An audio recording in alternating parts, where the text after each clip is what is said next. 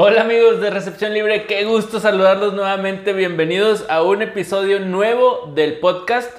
Ahora sí, desde la base de operaciones, desde nuestro centro de operaciones en, Recepción Libre, voy a saludar eh, a mi compañero y amigo, quien les habla primero, Víctor Vico Villanueva, y ahora sí saludo a mi compañero y amigo Emanuel Manigarza. Mani, ahora sí presencial, comparito. Así es, ahora sí, ya una disculpa por los cuatro episodios anteriores, pero que se tuvieron que grabar a distancia. Pero bueno, aquí ya estamos para aventarnos la resaquita semana 16. Andabas cubriendo eventos deportivos, compadre. Sí, sí, sí, ahí andábamos en eso. Perfecto. Oye, sí, buena semana 16 que en un momento más vamos a platicar qué nos dejó esta semanita. Fue semana navideña, hay que recordarlo también.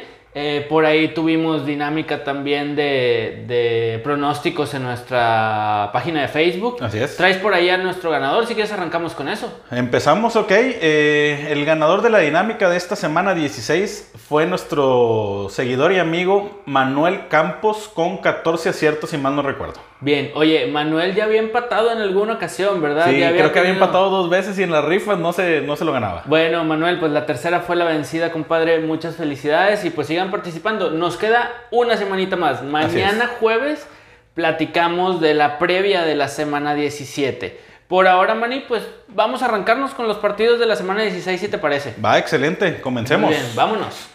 Pues comenzamos con el primer juego que se dio el 25 de diciembre, que fue el viernes entre los Santos de Nueva Orleans recibiendo los Vikingos de Minnesota. 52-33. Se lo lleva Alvin Camara. Se lo lleva Alvin Camara. Oye, eh, el dato antes de seguir y, platicar. Qué bueno, qué tanto vamos a poder platicar del pedazo de partido que se aventó Alvin Camara. Poníamos por ahí, de hecho, en nuestras redes sociales, Manny, Alvin Camara este partido anotó seis veces. Así es. Ezequiel Elliott lleva cinco, cinco en toda la temporada. todo el año. Una diferencia del momentum, momento como le quieran llamar, que tienen tanto los Santos como los Vaqueros, que aún así los Vaqueros ahí siguen en, la luchita, ¿no? sí, se les puede dar el milagro todavía. Sí, gracias a, su división, que lo hemos dicho muchas veces.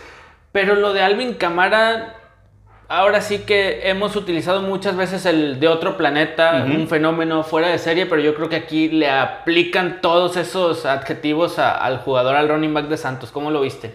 Oh, excelente. O sea, con, ese, con esas seis anotaciones ahí creo que empató un récord de todos los tiempos. Y no fueron siete porque no quisieron, güey. Exacto. Porque la, la, otra anotación se la llevó Tyson Kill también por tierra. Sí, se la dan a Camara la nota de igual forma. Eh, bien, Drew Brees regresó yo no sé cómo viste, bueno, Drew Brees ya tenía un partido, perdóname, pero este partido creo que mejora a comparación de la semana anterior, a la semana 15, sin embargo, le interceptan dos veces. Así es, le interceptaron dos veces y ahora pues con lo que estaba haciendo Camara no ocupaba mucho, intentó solamente 26 pases, completó 19 para 311 yardas y como lo comentas, dos intercepciones, cero pases de anotación. Ahora, lo traigo a, la mesa, Manny, porque si los Santos de Nueva Orleans quieren realmente figurar en postemporada, necesitan a Drew Brees a tono. Así es. No como los últimos dos partidos que ha tenido. Sí, o sea, ya se ve donde los pases los deja cortos, ¿eh? Yo veo que en las trayectorias los, los, receptores necesitan regresar y yo creo que creo, si no mal recuerdo, eh, las dos intercepciones fueron así, donde el pase quedó atrasado para el, receptor. ¿A qué se debe, Manny, desde tu punto de vista? ¿Drew Brees en realidad ya se le está notando la edad, la veteranía? ¿O puede ser que siga un poquito resentido y no haya regresado bien de la lesión en las costillas que tuvo? Mm, yo voy que las dos cosas. Las dos le, están afectando. Sí, porque igual al principio de esta temporada Brees no se veía tan fino como temporadas anteriores. Estoy de acuerdo, pero bueno, su experiencia algo debe de ayudar, pero debe de estar a tono para la postemporada. Que los Santos ya están en postemporada y van a pelear junto con Green Bay y junto con Seattle en la última semana el sembrado número uno de la Nacional. Así es, perfecto. Bueno, ¿y Minnesota, Manny? Minnesota, Kirk Cousins 41 intentos de pase, 27 completos, 291 yardas y 3 pases de anotación. Y pues lo de siempre, Dalvin Cook, 15 acarreos, 73 yardas y una anotación. Por ahí uno de esos pases de anotación de Cousins fue para Adam Thielen, que había estado apareciendo las últimas semanas. Pero bueno, a Minnesota ya habíamos dicho que ya era muy tarde, ya estaban prácticamente eliminados, llegan a este partido eliminados, de hecho. Y pues hay que ver cómo van a reestructurarse sobre todo la defensiva para la próxima campaña. Sí, definitivamente, porque yo creo que fue de lo que más adoleció este equipo cuando venía haciendo muy bien las cosas defensivamente temporadas anteriores. Sí, era un sello característico en el equipo de Mike Zimmer. Bien, esperemos que repunte Minnesota para la próxima campaña. Y Nueva Orleans, insistimos, si Breeze anda fino, son uno de los equipos a vencer en Así la es. nacional. Bien, Mani, luego nos vamos a pasar a partidos del sábado. El sábado, Tuvimos sábado el 26. pasado, Así es, tuvimos tres. El primero fue a las 12 del día. Los Leones de Detroit recibiendo a los Buccaneers Tampa Bay. Tus bucaneros. 47-17. Oye, aquí vamos a empezar con esto porque no lo podemos omitir. Dime los números de Tom Brady, por favor, Manny. Te los digo. Él tuvo 22 pases completos de de 27 intentos, 348 yardas, 4 pases de anotación en solo dos cuartos. En dos cuartos. En solo dos cuartos. Bien, no le voy a quitar ningún mérito a tu Tom Brady, para nada, en lo absoluto. Pero creo que también influye mucho que jugaron contra los Leones de Detroit. Sí, eso sí. Pero esto le da una inyección de confianza al coreback veterano de cara a la postemporada, porque con este triunfo también ya aseguraron una posición, por lo menos en comodín. Ya sí, están dentro ya de tienen. postemporada. Así es. Que tenía años que no sucedía. Desde el 2007, si mal no recuerdo, Tampa estaba en postemporada. Sí, definitivo. Y pues Tom Brady ahí sigue en playoff. Cosa que los Patriotas ya no. Ya pero no Brady consiguen. sí. Ahorita llegamos al partido de los Patriotas, no te adelantes, Manny. Oye, Ya estaban eliminados desde la semana pasada. sí, bueno, también. Anota Leonard Fournette, pero deciden descansarlo. Recordemos que Ronald Jones, el running back número uno, si se puede llamar así, de, de Tampa Bay, eh, estaba en lista de COVID y entró al kit que Sean Bang, un, un running back novato. Lo Sí, habíamos mencionado, lo seleccionaron del draft este año y cumplió, cumplió discretamente. Sí, tuvo 15 carreros para 62 yardas. Yo creo que ahí le faltó culminar con, un, Una con anotación, ¿no? Pero como dices, a Fournette le dieron 9 acarreos para 34 yardas, pero él sí tuvo su, su acarreo de anotación. Su- tuvo su anotación. Y por el juego aéreo, que ya vimos los números de Brady, pues eh, Evans, Mike Evans, se queda con sus dos pases o recepciones para anotación. Sí, ahí no se pelearon. Mike Evans, dos pases de anotación. Chris Godwin, un pase de anotación. Gronkowski, dos pases de anotación. Y hasta Antonio Brown, vámonos, su pase de anotación. Si alguien se preguntaba cómo es que le iba a hacer Tom Brady para satisfacer a todas estas armas aéreas que tiene, Ahí está. en este partido todo el mundo contento. Y bueno, Detroit no estuvo Stafford. Eh, empezó, empezó, pero ahí Salió salió, lesionado lastimado. del tobillo. Y pues ya empezaron a, a buscar a Daniels y luego a Brown. Y ya hasta el aguador ya andaba Y, sí, fue una, lanzando. una fiesta lo de, lo de Detroit. Ni de Andre Swift, que ya habíamos hablado de su mejoría, incluso el líder de, de yardas aéreas fue Dani Amendola. sí, sí, cuando ya ni me acordaba yo de él, güey, la Ya ni neta, me güey. acordaba de él tampoco. Y no había aparecido en la temporada tampoco mucho que digamos. Realmente ni Marvin Jones, Goladay estuvo ausente. Lo de Detroit se tienen que replantear seriamente su estatus y qué van a hacer para la próxima temporada. Ya empezaron desde hace un par de semanas eh, cesando a, a Patricia. Patricia. Y yo creo que por ahí ya van a enderezar un poquito el camino. Vamos a ver qué sucede. Güey, también Mohamed Sanu, güey. Tuvo dos recepciones ahí con, con Detroit, güey. Ya no me acordaba, güey. Andaba Lo- que en un equipo, que en otro y, Y luego otro. lo cortaron en la semana 3, si mal no recuerdo, Sí. los eh, 49 o los mismos Patriotas lo cortaron el año pasado. Era un trotamundos de la NFL y ya no lo recordábamos y tuvo ahí un par de Sí. recepciones, dices. Así es. Bueno, ni hablar con los Leones Tampa en postemporada. Tus bucaneros, oye, se metieron. Vamos a ver si tus Sí, Cardinals también. Ah, que la canción. Bueno, vamos al siguiente juego de sábado. Ese fue a las 13 y media de la tarde. Arizona. Los Cardenales de Arizona recibiendo los 49 de San Francisco. 20-12. Se lo lleva San Francisco. Ahora, por favor, dilo sin llorar. Bien. Eh, mucho mérito, Maní. Eh, mucho mérito de los 49 en este partido. sí, sí, sí. Y bueno, yo creo que más mérito ver a George Kittle otra vez en el campo. Cuando Regresó. ya los, los 49 no, no pelean nada. Pero como lo comentamos a lo mejor la semana pasada, ¿Sí?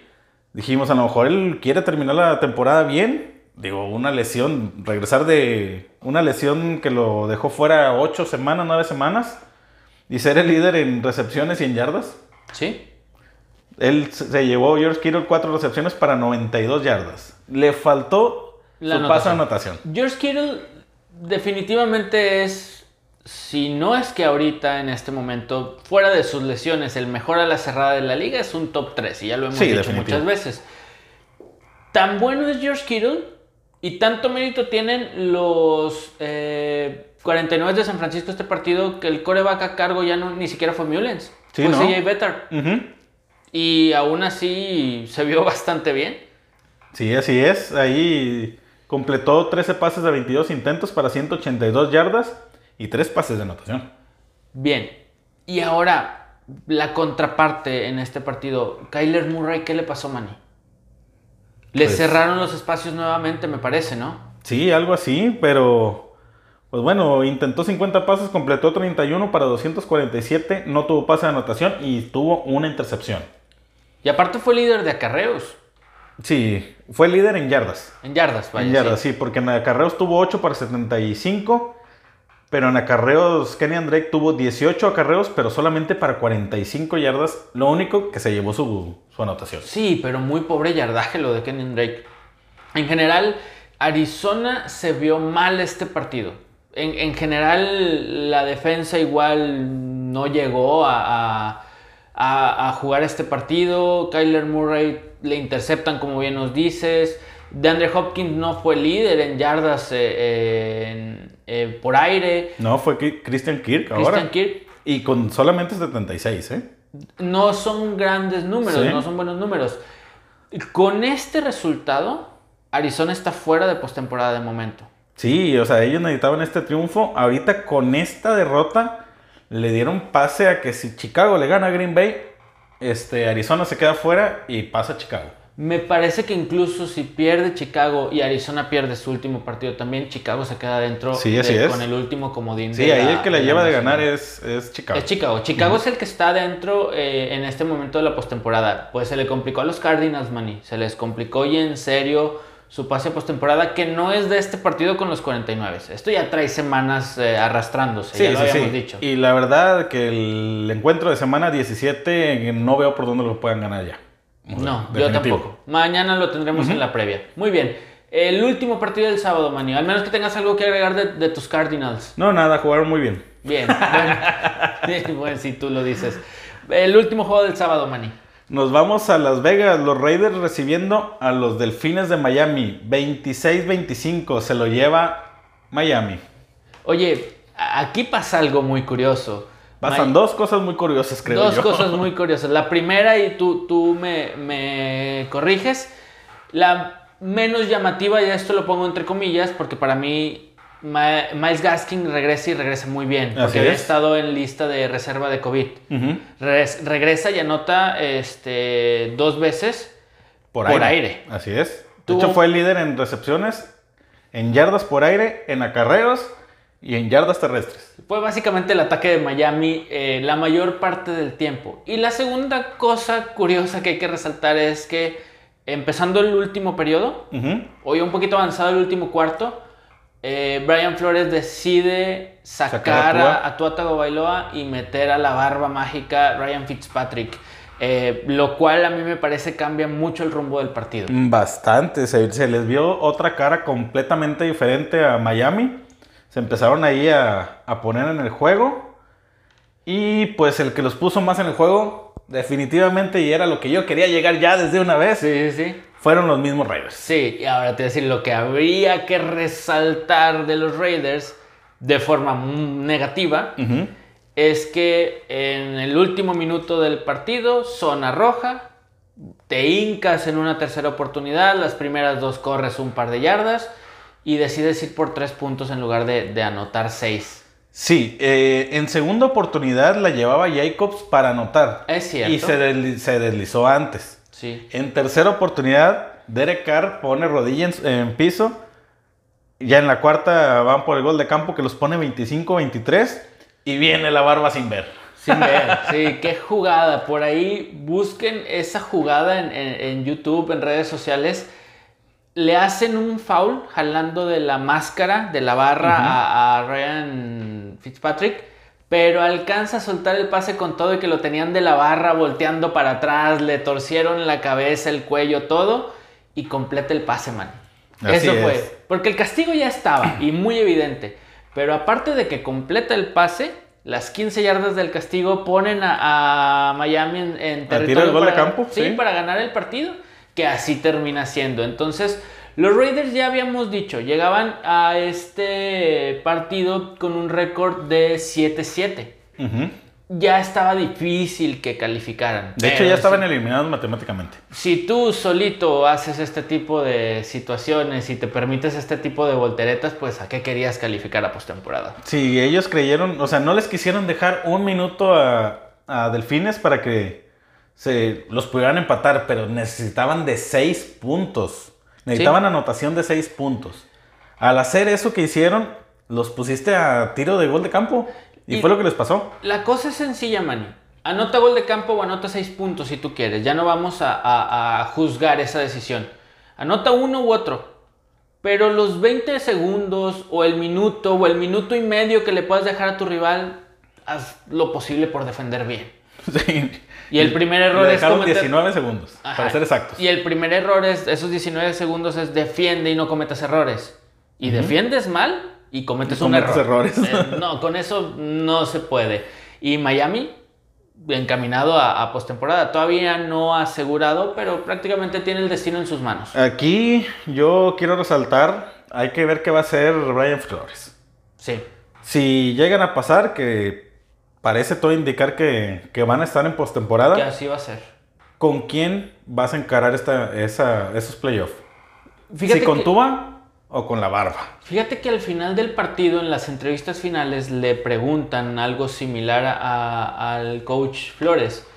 Y él contesta, así, de primera instancia, recién ganado el partido, que Tua sigue como titular, que él es el coreback titular y es el que tiene el puesto, pero que no va a dudar en meter y hace una analogía con el béisbol, que a ti te gusta mucho el, el- el- el béisbol también, Manny no dudaría en meter a la barba mágica Ryan Fitzpatrick como un pitcher cerrador o un bateador emergente. Es decir, que si se le está complicando el juego, va a meter la- a- al campo la experiencia de la barba. ¿No será mandato ya más arriba que a huevo quieren que Tua sea el titular? Podría ser. Fue su primera selección del draft. Entonces, puede ser por ahí. Porque Fitzpatrick, ya habíamos dicho, sí le habían interceptado los juegos que tuvo como titular. Pero eso es algo a lo que ya estás acostumbrado de él. No es como que no lo conozcas. Así es. Y venía, digo, para mí venía jugando muy bien Fitzpatrick. Sí. Ahora hay que ver, o sea, Justin Herbert también fue primer selección. Y nada más por la perforación de Sí, pulmón de se, se ganó la, La titularidad. titularidad. De, la diferencia es que él sí lo demostró. Sí. Y lo sigue demostrando. A Tua de repente le ves chispazos. Pero, ay, canijo. O sea, Estoy, total, estoy totalmente de acuerdo. Eh, retomando un poquito lo del inicio de campaña, lo que se vio de Joe Burrow, tú aquí lo dijiste, eh, yo estoy muy de acuerdo. Lo de Burrow fue un buen sabor de boca. No tenía miedo, no parecía que fuera novato. Lo de Herbert, fortuito, como mencionas, pues también muy buen sabor de boca. Lo de Tua sigue siendo para mí un ahí va, veremos. Hay que llevarlo de pasito a llevarlo. pasito. No ha sido un trancazo como lo fue Burrow o como lo ha sido Justin Herbert. Por ahí puede haber un pequeño talón de Aquiles en, en la ofensiva de, de Miami. A ver qué sucede con ellos. Está, el destino está en sus propias manos, calificar está en sus propias manos y yo creo que van a hacerlo. y nada más que también el encuentro de semana 17 está un poquito pesado. Pero También. con combinaciones puede calificar. Es cierto. Muy bien. De los juegos del sábado, Manny, ya nos pasamos a los que fueron el domingo. Así es. ¿Cuál, ¿Con cuál empezamos? Comenzamos con el, el encuentro de los jefes de Kansas City recibiendo a los halcones de Atlanta. 17-14. Muy a huevo se lo lleva los jefes. Y así como dice Manny, muy a huevo, apenitas, fue porque el pateador de Atlanta, John Hueku, No mi, sé. mi coreano no anda tan bien, no anda tan bien, Manny. Qué bueno que no me dejaste ese nombre decirlo a mí, güey. Vaya, un gol de campo con el reloj prácticamente en cero en, en, en el último cuarto. Ese gol de campo hubiera significado que el partido hubiera quedado 17-17 y se hubiera ido a tiempo extra.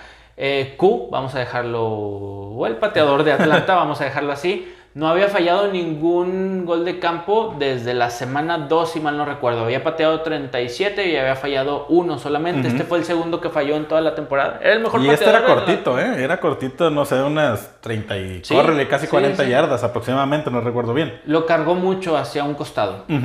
Y oye, pero Atlanta le hizo juego, güey, a Kansas, ¿eh? Hizo buen juego, hizo buen juego. Lástima, y yo creo que esto ya también es algo de la personalidad o algún otro adjetivo que le quieras llamar de la mística de los Falcons de Atlanta, de dar buen partido pero no saberlo manejar y, perderlo. Les quiero platicar amigos de recepción libre, justamente cuando falla el gol de campo el pateador de Atlanta, Manny me manda un mensaje de texto y me pone en el mensaje, Atlanta siendo un Atlanta, o sea... Por mejor juego que le dieron a los jefes de Kansas City, que ahorita platicamos un poquito de ellos, pues no lo concretan, Manny. Y eso fue Atlanta todo el año. Así es. Y pues bueno, si nos vamos a estadísticas, Todd Gurley sigue desaparecido. Cuatro carreos, 16 yardas. Muy mal. Ahí empieza a agarrar Ito Smith otra vez. 10 acarreos para 46 yardas. Igual en, en total, todo lo que corrieron fueron solamente 90 yardas.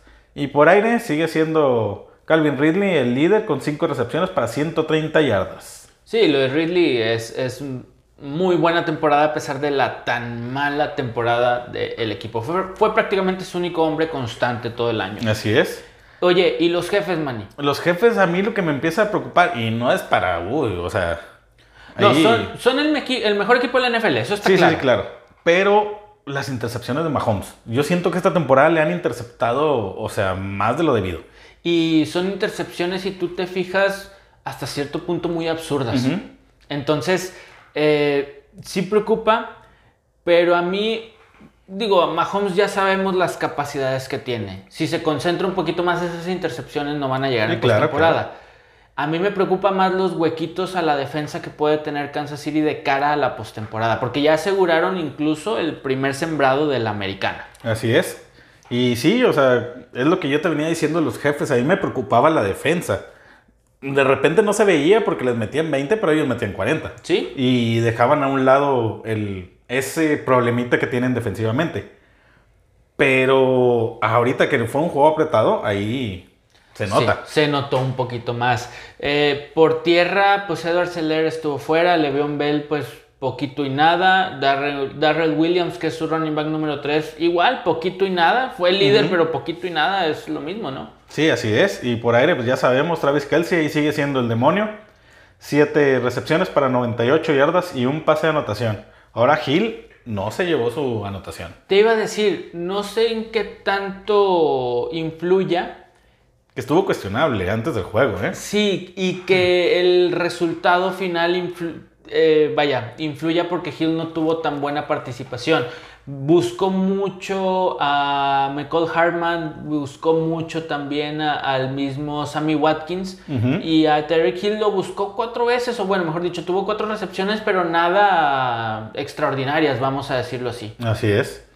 Bien, eh, estos jefes, insistimos, son el mejor equipo de la NFL, pero en este partido mostraron algunas carencias, sobre todo a la defensiva más las intercepciones de, de Pat Mahomes que ya bien mencionas. Así es. No creo que no lo ajusten, no creo que no se tomen en serio la postemporada. Los jefes son el candidato número uno para candidato número uno para, para llegar y ganar el Super Bowl. Bien, eh, vamos después de ese partido, vamos a ir a lo que a mí me parece una sorpresa. Otra, otra sorpresita. Una más, una más.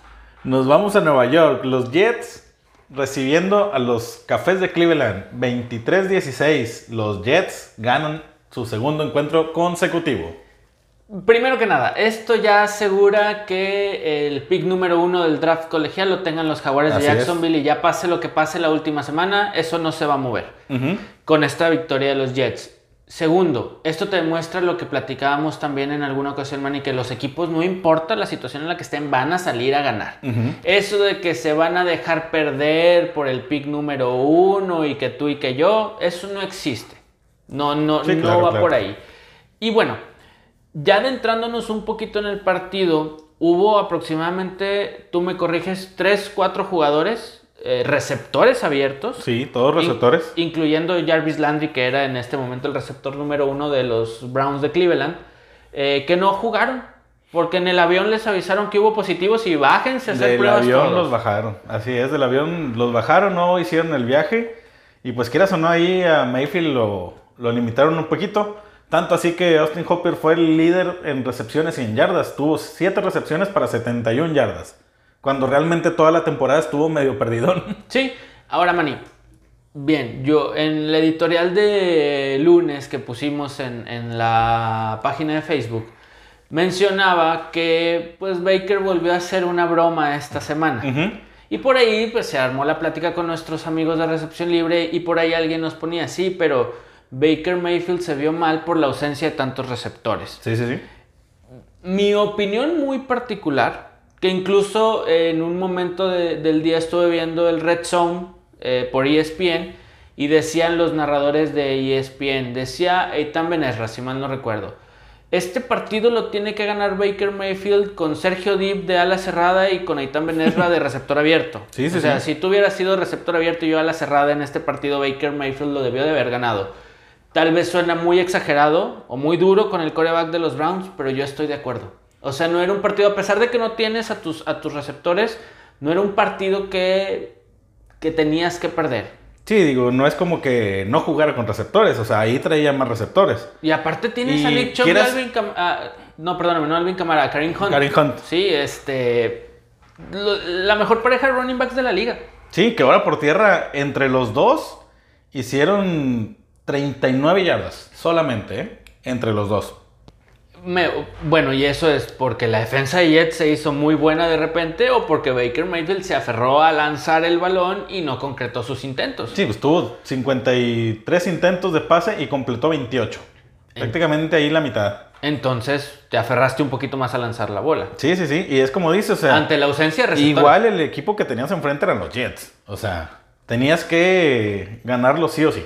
Sí, eh, a lo mejor es un poquito duro lo de, lo de Baker Mayfield pero era un partido que se debió de haber ganado. Sí, definitivo. Aunque no tuvieras a tus tres receptores nominales o al mejor de ellos que es Jarvis Landry, eh, porque fuera de Jarvis Landry, el resto de los receptores de, Cleveland son de medio pelo. Así es. Para nivel NFL, obviamente, ¿verdad? Son de medio pelo. Entonces el partido se debió de haber ganado con un mejor coreback, creo yo que esto no hubiera sido problema para otra escuadra. Sí, claro. Ahí está el ejemplo de San Francisco, ha ganado partidos con hospital en medio equipo.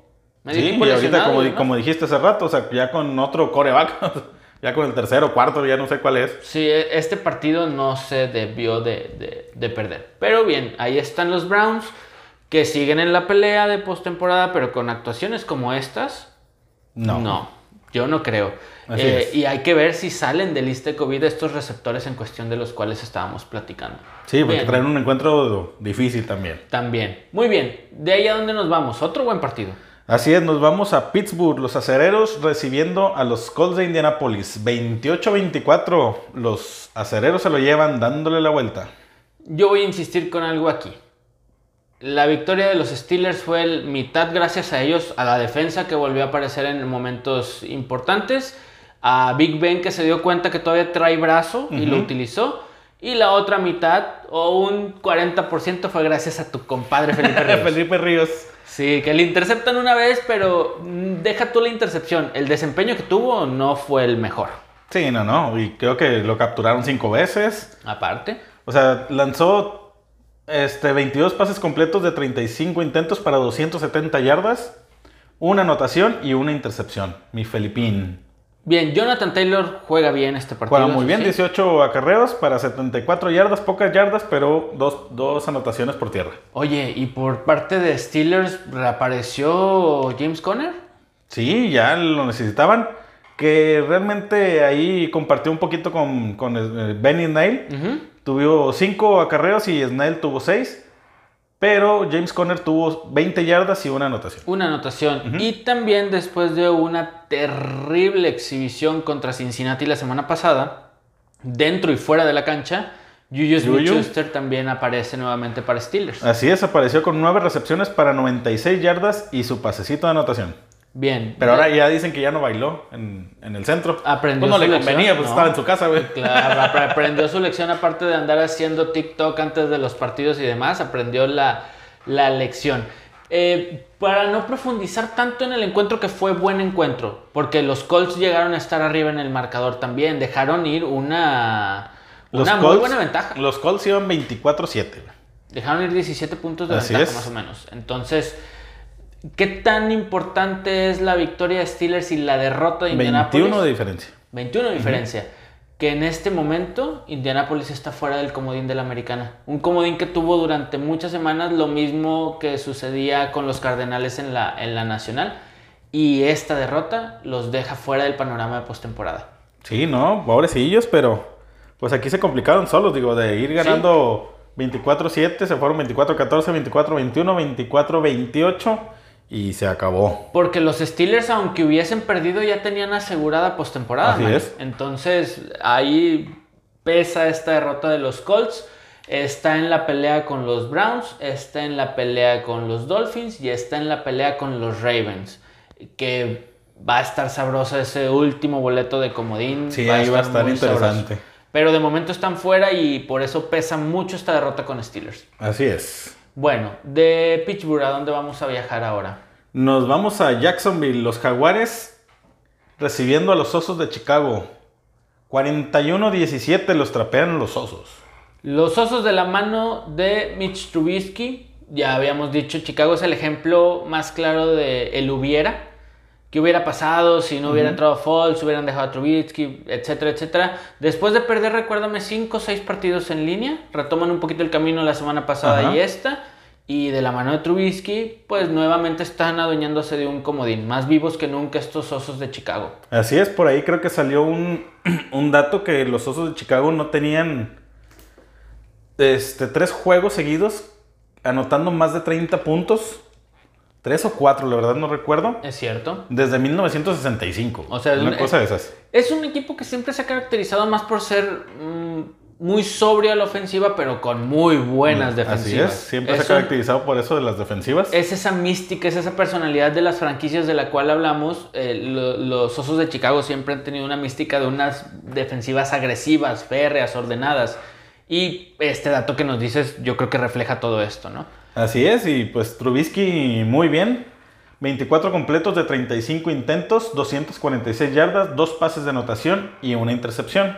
Pero bueno, la intercepción es acostumbrada de Trubisky también. No Así es. pedir más. Y ahí pues Montgomery sigue con su plan grande, 23 acarreos, 95 yardas y una anotación. Allen Robinson, igual líder de yardas aéreas. Así es, 10 recepciones para 103 yardas. Eso sí, no anotó, las dos anotaciones por aire se las llevó Jimmy Graham. El veterano ala cerrada, ex Green Bay, ex Seattle también. Y por parte de Jacksonville es bueno mencionar, o vale la pena mencionar que no jugó James Robinson, su running back en este momento estelar, que ha sido una de las sorpresas agradables de la temporada. Y que reaparece eh, DJ Chark anotando también. Sí, DJ Shark y Levis Chanel, los dos anotaron este, por aire, que ya andan medios perdidos de temporada y media para atrás, sí, güey. sí, sí, sí. Y pues ahí Ogumbowale fue el encargado de, del ataque terrestre con 14 acarreos para 71 yardas. ¿Cómo, compadre? Salud, no lo vuelvo a repetir. Oye, no, bueno, ante la ausencia de, de James Robinson, como bien decíamos, realmente aquí Chicago no estuvo en riesgo ganar, Sí, perder no. este partido. Digo, como que al principio se pusieron algo así como que este Al tú por 10-10. tú, güey. sí, al tú por tú, 10-10 pero- en el segundo cuarto. De hecho, al descanso fueron 13-10 arriba Chicago. Y luego ya se pusieron a jugar este, los osos y Seriamente. adiós Nicanor. Sí, sí, sí. Eh, Buen ajuste también, hay que mencionarlo al medio tiempo de, de, de Matt Nagy, que cambió el playbook un poquito y el resultado pues fue evidente. Bien por Chicago, eh, están adueñándose del último comodín que está Lo por tienen ahí en la sus nacional. manos. Lo tienen en manos. sus manos. Claro que la tarea de la última semana de ganarle a Green Bay no es sencilla. Pero ya veremos. Tampoco los Cardinals, habías dicho, no la tienen nada sencilla la última semana. Ya en la previa platicamos un poquito de eso. Así es. Bueno, y de este partido en Jacksonville, ¿a dónde nos vamos, Manny? Nos vamos a Baltimore, los Cuervos recibiendo a los Gigantes de Nueva York. 27-13 se lo llevan los Cuervos. Gracias a la derrota de Indianapolis contra Steelers y a esta victoria de Baltimore en frente de Gigantes, También Baltimore sigue vivo. sigue vivo y se mete a eh, la pelea por los comodines y también tiene el destino en sus propias manos.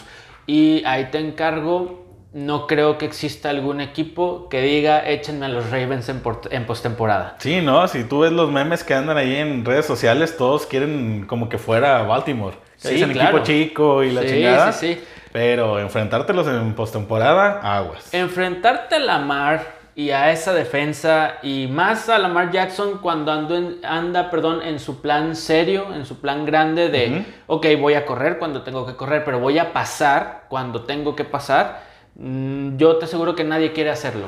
Sí, no, definitivo. Y han encontrado eh, un comité de running backs dejando incluso hasta el tercer puesto a Mark Ingram, que Sí. todos pensábamos que iba a ser el número uno, o así empezó la temporada. Pero Gus Edwards y J.K. Dobbins están haciendo buen comité por tierra. Así es, de hecho yo pensé que Dobbins de mitad de temporada para acá tenía con qué para adueñarse de, de ese backfield. Pero no, ahorita están en comité. Es un triple comité. Sí, es un triple comité. Sí. Pero Mark Ingram más rezagado que los otros dos. De hecho, no lo estoy contando a él, güey. Yo Ah, cuento mira. a Gus Edward.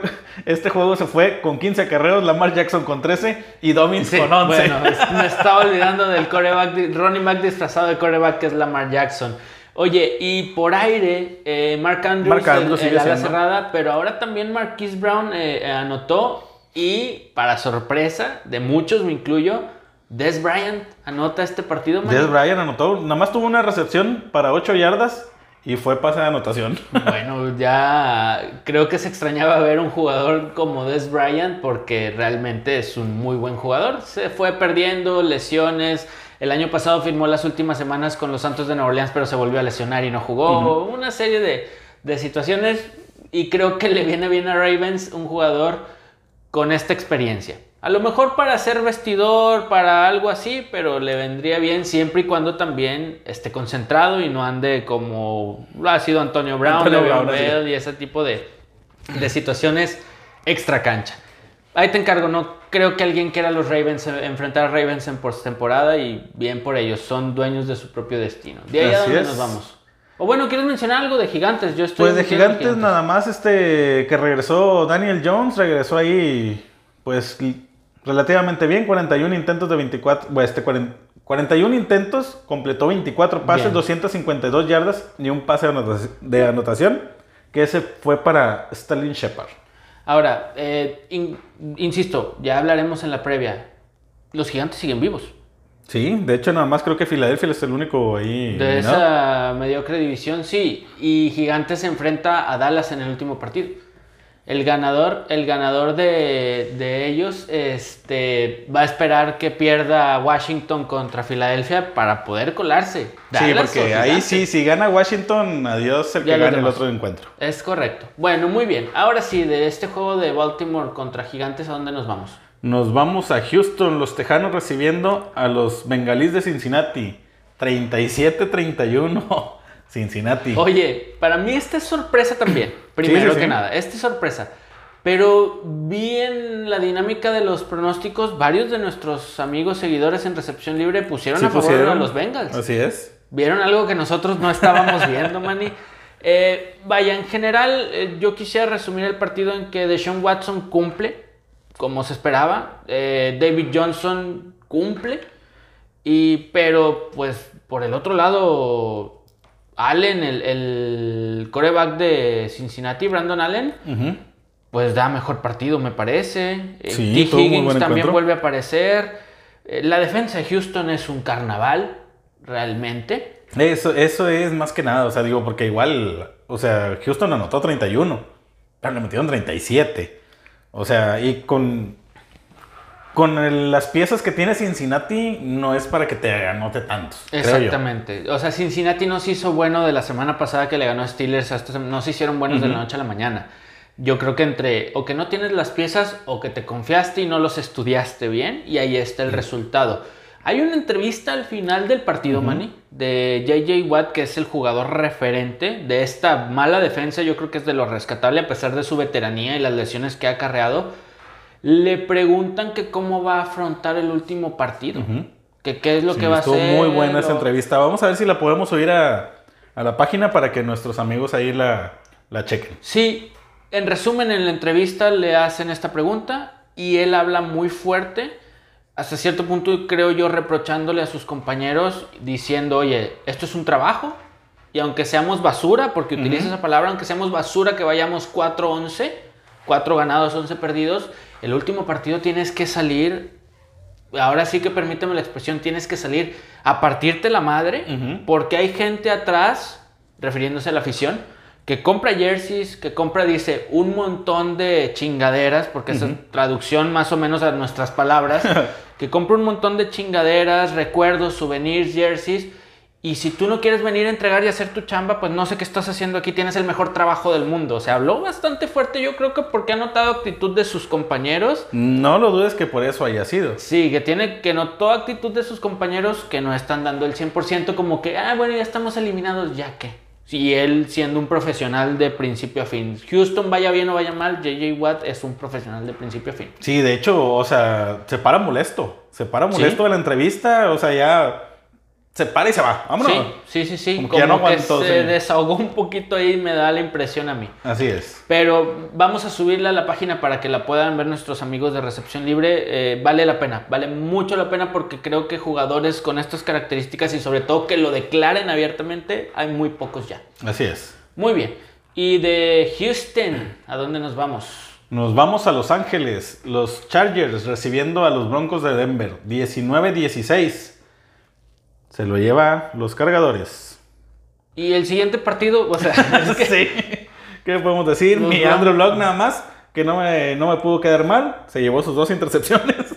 Claro, no duerme a gusto. Qué, qué lástima lo de, lo de Drew Locke. Es. Ah, no, no sé cómo describirlo, Maní. Si nos está quedando de ver tú a Bailoa, Drew Locke ya es su segundo año, si mal no recuerdo. Ajá, y no, no, Pero no. No, no, no. Y por el otro lado, Justin Herbert, 253 yardas y un pase de anotación. Pase de anotación, así es. Bueno, lo mínimo necesario, pero lo suficiente para ganarle a los Broncos. Si estos Broncos no mueven eh, realmente, no se mueven bien en la agencia libre y no se mueven bien en el draft, el año que entra, la misma historia, ¿eh? Sí, definitivo. Bueno, el que sigue, porque los Chargers y los Broncos nada más hacen que nos pongamos de malas. Bueno, menos Justin Herbert, él se salva de los Chargers. Paréntesis, o antes de continuar. Y Eckler. Y Eckler. No creo que Anthony Lynn, el head coach de los Chargers, no creo que siga para el año que viene. Sí, no, no. No creo que eso vaya a pasar tampoco. Y eh, Big Fangio, a la contraparte por parte de los Broncos, ya eh, está a punto de renovar, porque me parece muy buen head coach. Lo que pasa es que no tiene equipo. Sí, ahí yo creo que van a tener un buen pick este, el próximo año en el draft. Y por ahí se pueden empezar a armar. ¿Y, por qué no? Un corebackcito. Sí, que le respeten bien las decisiones a, Big Fangio y le traigan jugadores en la agencia libre. Yo creo que es un buen coach y con el equipo que él quiere armar puede hacer algo más decente que lo que han hecho los Broncos este año. Así es. Muy bien. ¿De ahí a dónde, Maní? Nos vamos a Washington. El fútbol team recibiendo a las Panteras de Carolina. 20-13 se lo lleva Carolina. Otro, vámonos. Y luego, ¿cuál sigue? Aquí lo más interesante es de que Washington dejó de ir la oportunidad de amarrar el liderato de la división este de la Nacional. Y todo se va a decidir en la última semana. Sigue teniendo en, sus manos, en sus manos el, poder clasificar. Aquí lo que sigue llamando la atención de Washington eh, sigue siendo extra cancha. eh, eh, durante la semana previa a este encuentro, el coreback titular en esta ocasión, Dwayne Haskins, que ya habíamos dicho que venía a la baja, eh, pues subió a sus redes sociales que estaba en un club para caballeros. Así, básicamente, sin, cubrebocas, sin, distancia, rompiendo protocolos del equipo, de la misma liga. Entonces, eh, sucede eso, pide disculpas, acepta sus consecuencias. Un día después de este partido lo cesan, lo ponen transferible en waivers. Ningún equipo quiere ir por él. Está ahorita en este momento en agencia libre. y no se ve movimiento. Y no creo que alguien quiera a un coreback con ese tipo de indisciplinas tan, tan evidentes. Sí, no, definitivamente no. O sea, estás viendo lo que está pasando en el mundo y a ti te vale Sí, barriga. sí, qué poca madurez, qué falta de sentido común, qué poca madre, en pocas palabras. O sea, Así es. No, no tiene nombre. Como lo dijo J.J. Watt, tienes el mejor trabajo del mundo. Que te pagan mucho dinero y haces estas cosas, pues claro que da, da coraje. Washington, por ese lado, eh, dando de qué hablar fuera de la cancha, cosas extra cancha. Claro que esa no es culpa ni de Ron Rivera, ni de Antonio Gibson, ni de nadie más. Eh, creo que Alex Smith regresa para el último partido y esperemos, ¿por qué no? Que Alex Smith, con el regreso que ha tenido, pueda llevar a Washington a postemporada. ¿Por qué no quedarse una temporadita más? Exactamente. Muy bien. Y entonces, de ahí a donde vamos, digo, Carolina ganó, buen partido de Bridgewater, pero pues ya, Volvió a anotar Robbie Anderson, que ya está Sí, unos jueguitos a, a este, perdido. perdido, pero bueno. Sí, ya eliminados, ya no servía de mucho. Nada más complicarle más la existencia al equipo de fútbol de Washington. Bien, de ahí eh, nos vamos a donde maní. Nos vamos a Arlington. Los vaqueros de Dallas recibiendo a las Águilas de Filadelfia. 37-17. Se lo lleva Dallas. Despiertan los vaqueros de Dallas. Ezequiel Elliott 105 yardas, pero no anota. Alvin Camara anotó más en un día que todo lo que lleva él en la temporada, ya lo habíamos dicho. Michael Gallup aparece con buenos números antes que el mismo Amari Cooper. De hecho, tuvieron los mismos, las mismas yardas los dos. Solamente este, Gallup con 6 recepciones, Amari Cooper con 4. Pero Gallup tuvo dos pases de anotación. Dos anotaciones. Eh, Dalton, pues bien. Bien, se está viendo muy bien, ¿eh? Sí. Sí, tuvo 22 pases completos de 30 intentos para 377 yardas, 3 pases de, ano- de anotación y pues se lleva su intercepcióncita. Y ahora, ¿no crees por el otro lado con Filadelfia? ¿No crees que nos anticipamos un poquito con Jalen Hurts? Que lo vimos Mm, No lo creo. más bueno de lo que era porque comparado con Carson Wentz, pues sí es mejor. O de lo que había hecho Carson Wentz. Pero este partido había pasecitos muy obvios que él no veía o que intentaba y muy por encima de sus receptores. A mí me Aquí lo que yo vi de- de, de este juego, yo sí vi que lo presionaron demasiado. Bueno, O sea, la defensiva, los, los frontales defensivos de Dallas, o sea, sí los vi que traían a pan y agua la defensiva de, de Filadelfia y pues Hurts tenía que correr por bueno su vida. un acierto de Mike McCarthy y su staff en, de coaching en la temporada, un acierto debían de tener, ¿no? sí, sí, sí, así es. Y esto abre la puerta para que Filadelfia ya esté eliminado y que Dallas todavía pelee el último, en la última semana. O sea, Así es, Dallas, ahí- Nueva York y Washington matemáticamente no está eliminado ninguno de los tres, Los a pesar tres de todavía. tener récord eh, negativo. Sí, 9-6 lleva Dallas. Es lo rescatable de, de este partido. Y De hecho, ahorita ya sí se comprueba que va a pasar un, un equipo, un con- equipo a, los playoffs con récord perdedor. Que es uno Ahora de estos es- tres. Sí, así es, es. uno de estos tres. Bueno, muy bien. Y de Arlington, que precisamente hay una imagen muy, cu- muy curiosa. Ya ves que a Jerry Jones siempre lo enfocan en los Sí. partidos. La- le gustan los reflectores al dueño de los Cowboys. Hay una imagen donde justo acaba y aparece en, en pantalla el marcador final de Washington y enfocan a Jerry Jones donde como que le dan la noticia que Washington había perdido y como que se anima más la cosa y vamos Cowboys y demás. Entonces estuvo bien curioso porque sabía que si ganaba. Washington ya Ajá. estaban fuera. Le dicen que pierde Washington y vamos a pelearle todavía. A ver qué pasa con esta mala, mala división de- del este de la Nacional. Va a ser muy interesante y más porque el juego de Washington es el último de la, es el- jornada. el, güey. próximo domingo por la noche, sí. Así Bien, es. Manny. Eh, de ahí, ¿cuál sigue? Nos vamos a Seattle, los halcones marinos recibiendo a los Rams de, las, de Los Ángeles otra vez. 29 se lo lleva Seattle. Me quedaron muy mal los Rams en este partido, pero oye, Lleva dos semanas, güey. Dos semanas porque pierden, contra, bajonas, pierden güey. contra los Jets Ujú. la semana anterior. Pero hasta el tercer cuarto había sido un partido de goles de campo, Manny. Sí, así es. O sea, que era 3-0, luego 3-3, 6-3, 6-6. Sí, sí, sí, había sido un juego de goles de campo exclusivamente. Yo quiero resaltar algo de parte de Seattle. Está las últimas semanas ajustando la defensa los Ya puntos tiene- que ya. tenía que ajustar. Ya tiene ratito este, que necesitaban esto, pero ahora siento que la ofensiva está bajando mucho. Sí, probablemente Va de la mano, porque acuérdate que era, me anotaban 40 puntos, yo tengo que anotar 48. Sí, 47. se podía decir que en las primeras semanas abusaban del brazo de Russell Wilson. Sí. Pero si lo tienes, güey. Si tienes uno de los mejores brazos de la liga, úsalo. Ahora, enfrente seguía estando una muy buena defensa. Claro, claro. y la claro. defensa de los Rams es, es Sí, vaya. buena defensa. Mi, o sea, lo que hablo de Russell Wilson no es de este juego, sino de los que ya viene este, acarreando, vaya. Que Sí, sí, ha- sí, se ha visto muy bajón, tanto en yardas, en intentos, en todo eso. sí, sí, sí, estoy de acuerdo. Pero vaya, encuentran ese pequeño equilibrio que no habían tenido al principio de la, de la temporada. Así es. Y creo que eso los hace muy bien, ¿eh? más fuertes para la postemporada. Tal vez no espectaculares, Manny, que era algo que a la ofensiva los Seahawks nos tenía muy acostumbrados, pero sí más balanceados. Y por parte de los Rams, creo que la defensa eh, tuvo un par de pecados, tal cual es el resultado. Pero creo que el problema tiene nombre y apellido y creo que se llama Jared Goff. Sí, eh, ahí los Rams dependen del humor de Goff. Sí. De repente tengo un partidazo, de repente no, de repente más o menos, y como que para playoff no necesitamos un de repente. Sí, exactamente. Necesitamos toda la confianza. Yo no creo que Cooper Cup, yo no creo que Robert Woods, yo no creo que el mismo eh, ala cerrada Tyler. Higby, eh, el otro ala cerrada Everett. Everett.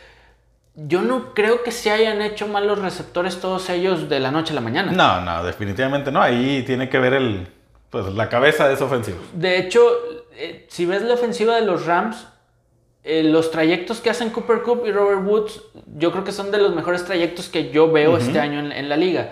Entonces no creo que vaya por ahí. Es más del humor de Jared Goff. A mí me da esa impresión. Y ya tiene dos, incluso semanas anteriores que aunque ganaban sus partidos, que Jared Goff no se veía tan bien. Porque acuérdate Sí, que porque acuérdate, no- se, se basaban mucho en K-Makers. en K-Makers, que Así no es. estuvo este partido. Exactamente, man. Y entonces, eh, los Rams siguen de momento dentro, controlan su propio destino, pero por ahí pierden el último partido y adiós, bye. Sí, sí, todavía hay, hay... Hay posibilidad de que se queden fuera. Bien, eh, digo, siguen siendo un equipo respetable, balanceado, pero que en este momento dependen de cómo está Jared Goff y Jared Goff no anda. No No, han dado las no últimas dos o tres semanas, no han dado. Así es. Bueno, muy bien. Y fue buen partido. El primer tiempo, primer y segundo cuarto, defensivo. Defensivo, mano totalmente. Sí, totalmente. Eh, vámonos al Sunday, Manny. Sunday, los empacadores de Green Bay recibiendo a los Titanes de Tennessee. 40-14 se lo llevan los Packers. Oye, buen partido. Nieve en Lambeau Field. Sí, yo creo que eso fue un factor clave para el encuentro. Digo, la diferencia fue mucha, pero creo que sí influyó. Vaya, ellos ya están acostumbrados a jugar en ese tipo de climas. Sí, y fue, fue buen, buen partido en general. Eh, hubo un momento en el que medio hacía presión Tennessee, pero para la sorpresa de muchos, me incluyo, la defensa de Green Bay hizo buen trabajo. Sí, detuvo, entre comillas, a Derrick Henry, porque lo detuvo con 98 yardas. Eh, Digo, Derrick Henry, detenerlo a 98 yardas para la pobre defensa terrestre de Green Bay es un logro de campeonato. eso. Sí, ahí lo interesante fue que no lo dejaron anotar. Exactamente. De hecho, yo tenía apostado en ese juego que Derrick Henry anotaba en cualquier momento. yo Y- creo que el único juego que no anotó, güey, ching, ahí voy a apostarle. Y, y pues no, hay una jugada de anotación de Tennessee de Ryan Tannehill por tierra, una jugada de engaño muy buena que se come, yo creo que hasta el camarógrafo. Y anota a Ryan Tannehill. eh, pero le 40 inter- yardas, no 45, algo Sí, así fue. pero le interceptan dos veces. Que esto es algo, una situación que hemos platicado mucho como con Kirk Cousins. Si falla Derrick Henry o lo están frenando, tiene que soltar el brazo Tannehill. Y cuando lo soltó, le interceptaron. Sí, Entonces, es. gran mérito de la defensa de, de Green Bay, pero a la ofensiva, Aaron Rodgers y Davante Adams hicieron pedazos a la defensiva secundaria de, de- de los Titanes. Sí, así es lo que ya veníamos diciendo. O sea, los, los titanes se mantenían o se siguen manteniendo ahí con buen récord y peleando todavía su pase a la postemporada. Incluso liderato de división. Así es. peleando, sí. Este, pero por, por la ofensiva. Porque Sí. Derrick Henry esta temporada ha explotado. sí, sí, sí. Lleva mil anotaciones, lleva cuatro mil yardas y la chingada, Sí, no sé sí, cuántas. Pero Este partido se cuando los. Es, es como te, yo te comentaba. Si llegan a parar a Derrick Henry, ahí hay problema. Estoy de acuerdo. Y aparte, puede ser que el frío sí haya jugado su papel yo aquí, creo que sí. Y yo creo que por eso también Green Bay quiere aprovechar y poder, ¿por qué no tener este, la localía en Sí. toda la postemporada, digo, hasta donde lleguen. Pero tenerla, porque ese clima es un factor. Tienen que ir a ganar a Chicago para tener esta, esta ventaja, este handicap a su favor. Otro punto interesante de, de Green Bay es que apareció el novato también. Primera ronda, no, perdóname, creo que fue segunda ronda. AJ Dillon. se- segunda de este ronda. año. Novato de, de Boston College. Sí, eh, ahí compartió, apareció. ahí compartió con con Aaron Aaron Jones. Jones. porque Williams estuvo fuera, Sí, pero AJ Dillon se llevó 21 acarreos para 224 yardas y dos anotaciones y Aaron Jones tuvo solamente 10 acarreos para 94 yardas. Oye, dos anotaciones. Es, es el primer partido que figura en la temporada de AJ Dillon. Sí, había tenido ahí sus apariciones, pero con uno o dos Muy acarreos. pero escasa. sí. Ahora, para el juego terrestre de Green, de Green Bay esto conviene porque es de características totalmente distintas a Jamal Williams y Aaron Jones. Sí, ahí. Este es un tractor, Manny. Sí. Es un tractor, o sea, no lo pares, es la- más o menos del el estilo de Derrick Henry. Pero en ¿no? chaparrito. Pero en chaparrito. Es un tractor. Cuando Jamal Williams y Aaron Jones son un poquito más escurridizos, como Alvin Kamara, vamos a ponerlo en, ese, en esa comparativa. Y creo que le viene bien justo en este momento a Green Bay tener esa variante en su juego Sí, terrestre. sí, sí, para. Ya puedes cambiar ahí un poquito el playbook. El calendario de Green Bay había estado sencillo hasta cierto punto. Este era uno de los juegos como el de Nueva Orleans para ahí de la semana 3 que tenían que ganar para demostrar y dieron Sí, creo que por ahí salió una, una nota donde Green Bay creo que nada más le había ganado a uno o dos, Dos, sí, sí, sí. este, equipos que, ten- que tenían marca ganadora. Sí. Todos los demás no. Este fue otro, y te digo, esos son los golpes que bien, el calendario te favoreció, pero los fuertes, como quiera, los ganaste y te enfilas a un lugar número uno en la nacional. Muy bien. Y bueno, buen Sunday y el Monday Night, que es el que sigue, ¿cuál fue, Manny? Los Patriotas de Nueva Inglaterra recibiendo a los Bills de Buffalo. 38-9. Se lo llevan los Bills. No habíamos hablado de fantasy, pero eh, gracias a Stephon Dix perdí una final en un fantasy. Gané la otra gracias a Alvin Camara, lo tengo que decir. ¿A ti cómo te fue en Y a tus finales? Dix. Dix. No, no, a Josh Allen. Tenía a Josh Ah, Allen Josh en la otra, sí, sí, sí. Josh Allen y Alvin Camara prácticamente. Y Stephon Dix me hizo pedazos en, en otra. Gané una, perdí una. Fue- tuve un balance de 50% en, en mis finales. ¿A ti cómo te fue? Yo tuve dos finales y las dos las gané. Ah, muy bien. Sí, ay. Ahí Bueno, batallando, una batallando, la otra también tenía a Alvin Camara, pero la otra sí batallando se decidió hasta este juego, porque a mi rival le quedaba el pateador de Bills. Que como Y- que hizo bastantitos puntos. Sí, así es, lo bueno que fueron puros puntos extra. Entonces, es que si 38 no, ahí se hubiera puesto más interesante. Es que 38-9, bien, va. Eh, eso fue en cuanto al fantasy. Bueno, nos hicimos presentes con un campeonato este año, compadre. Así. Entonces, bien, eh, no podría decirse que misión cumplida este año, ¿no? Regresando al partido, Manny. eh, Cameron Newton jugó dos cuartos y al tercero no regresó a la cancha. Así de, de mala fue su actuación.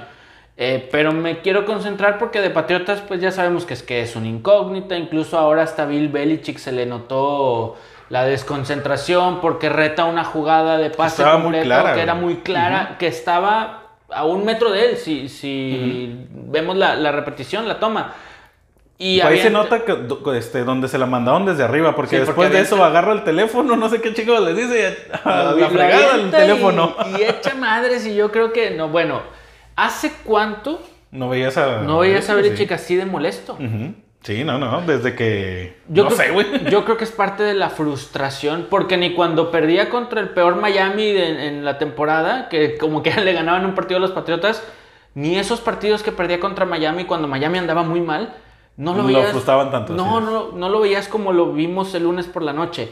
Eh, y en parte es por todo lo que ha hecho o dejado de hacer Patriotas en la temporada, pero porque enfrente tenías a un equipo que se está convirtiendo y se está enrachando para ser uno de los candidatos, por lo menos a la final de división. man. Yo insisto, para mí es el equipo más completo de la NFL, Sí. más equilibrado. Josh Allen está vuelto un monstruo. Un monstruo. Stephon Dix, vaya, habíamos, yo pensaba que no iba a ser nada ni la sombra de lo que era con Minnesota. Está superando lo y que hizo en Minnesota. está en plan grande, está peor. Tuvo tres pases de anotación, nueve recepciones para 145 yardas. No, pues por eso me, me ganó una final de fantasy. Oye, pero es lo que te digo, eh, anotó también por ahí Lee Smith, que si mal no recuerdo es un, un liniero. Sí, sí, sí, de esos que... que Cantan los- que es, que es eh, habilitado como receptor, Ajá. hacen la jugada de engaño, el dinero sale y... No, fíjate, este, estoy checando, él sí es end este, nominal. Es a la cerrada nominal. Así es, pero lo usaban muy poco. De hecho, creo que a él este, lo había seleccionado Patriotas. Ok, va. Y luego lo soltaron, pero sí, sí es a la cerrada nominal. Lo soltaron y tómala, papá. Así es. A mí lo que me preocupa es de que, digo, el encuentro estaba muy decidido desde un principio del juego. Y en total, entre los dos corebacks de los Patriotas intentaron solamente 21 pases. Completando nueve entre los dos. Así es. el dato. O sea, vas perdiendo por muchas, ahí es cuando necesitas, o sea, o pases largos y si no si no se completa no se consume tiempo, etcétera, Sí, muchos factores sí, para sí. que para poder seguir en la pelea y no. Oye, y por parte de Buffalo, le- Matt Barkley, que es un jugador de sus equipos especiales, les convierte una cuarta y cinco en lugar de despejar, hacen pase de engaño. O sea, Sí. a Buffalo le salió bien todo este partido, Manny. Sí, Todo, todo, en este todo, partido todo. le salió muy bien y como dices tú, muy equilibrado. Yo insisto que estos son los que pueden andar dando la sorpresa contra Kansas City en una eventual final de, de división. Y bien, Manny, al menos de que quieras agregar algo más de este Monday, eh, pues realmente yo veo a los Bills muy bien. Yo también, yo los veo también ahí peleando, peleando fuerte, Fuerte. Por, por esa conferencia, ¿eh? Bien, y así terminamos con lo que nos dejó la semana 16 esta resaquita, pero no nos vamos sin antes repasar cómo están las, las divisiones, Manny, ¿te parece? Me parece. Pues comenzamos con la conferencia americana, la división este. Los Bills de Buffalo ya calificados en primer lugar con 12 ganados, 3 perdidos, seguidos por Miami en segundo con 10 ganados, 5 perdidos y con amplias posibilidades de, de calificar. Y al fondo ya eliminados en tercero los Patriotas con 6 ganados, 9 perdidos y los Jets que llevan enrachados sus dos triunfos y por 13 perdidos. Muy bien, el norte de la americana tenemos ya a los Steelers de Pittsburgh con el, el campeonato divisional asegurado, 12 ganados, 3 perdidos. Les siguen muy de cerca en segundo lugar los Ravens de Baltimore y en tercero los Browns de Cleveland, ambos con un récord de 10 ganados, 5 perdidos. Y al fondo ya eliminados los Bengals de Cincinnati. Baltimore y Cleveland todavía no están en postemporada, tienen que ganar su último partido para asegurar o de perder, pues esperar por ahí que también los Colts pierdan. Así es. La división sur. Comenzamos con ahí Tennessee de primer lugar con 10-5, seguido muy de cerca por los Colts, igual con 10-5, pero ahí los juegos divisionales es lo que tiene arriba Tennessee. Y en tercero ya eliminados los, los Tejanos de Houston con 4 ganados, 11 perdidos. Y los Jaguares de Jacksonville que también ya eliminados, pero con su primer pick de, de draft, con un ganado, 14 perdidos. Trevor Lawrence suena bastante bien para Jacksonville, Así no más que para los Jets. Bien, el oeste de la americana, los jefes de Kansas City, campeones de división, asegurando el sembrado número uno de la americana, líderes con 14 ganados, 1 perdidos. Puede ser que descansen jugadores la última semana, ellos están en condiciones de hacer esto. Y de ahí, eliminados en ese orden, los Raiders, los Chargers y en el sótano los Broncos. Y con esto, pues nos pasamos a la, a la nacional, Manny. La nacional, empezamos con la peleadísima división este. Washington sigue de líder con 6 ganados, 9 perdidos. Mismo récord que Dallas, pero ahí por, igual por los juegos divisionales, eh, el pase lo tiene en sus manos Washington. En tercer lugar, que también si se combinan los Astros con 5 ganados y 10 perdidos, los gigantes pueden calificar. Y ahí el único que no son las Águilas de Filadelfia con 4 ganados, 10 perdidos y un empatado. Bien, de ahí nos vamos al norte de la Nacional con Green Bay ya asegurando, o ya desde la semana pasada tenía el campeonato divisional, pero va a pelear en la última semana contra Chicago, que va en segundo lugar, el sembrado número uno. Chicago tiene un récord en segundo lugar de esta división con 8 ganados, 7 perdidos y ya eliminados al fondo Minnesota y Leones de Detroit. Así es, la división sur De líder y ya asegurando el primer lugar de división, los Santos de Nueva Orleans con 10 ganados, 4 perdidos. En segundo lugar, los Bucaneros de Tampa Bay también ya asegurando su pase a la postemporada con 10 ganados, 5 perdidos. En tercero ya eliminado eh, Carolina con 5 ganados, 10 perdidos y Atlanta con 4 ganados, 10, 11 perdidos, perdón. Bien, y por último, el oeste de la Nacional donde los Seahawks de Seattle ya están de líderes asegurando ya el campeonato divisional con 11 ganados, 4 perdidos.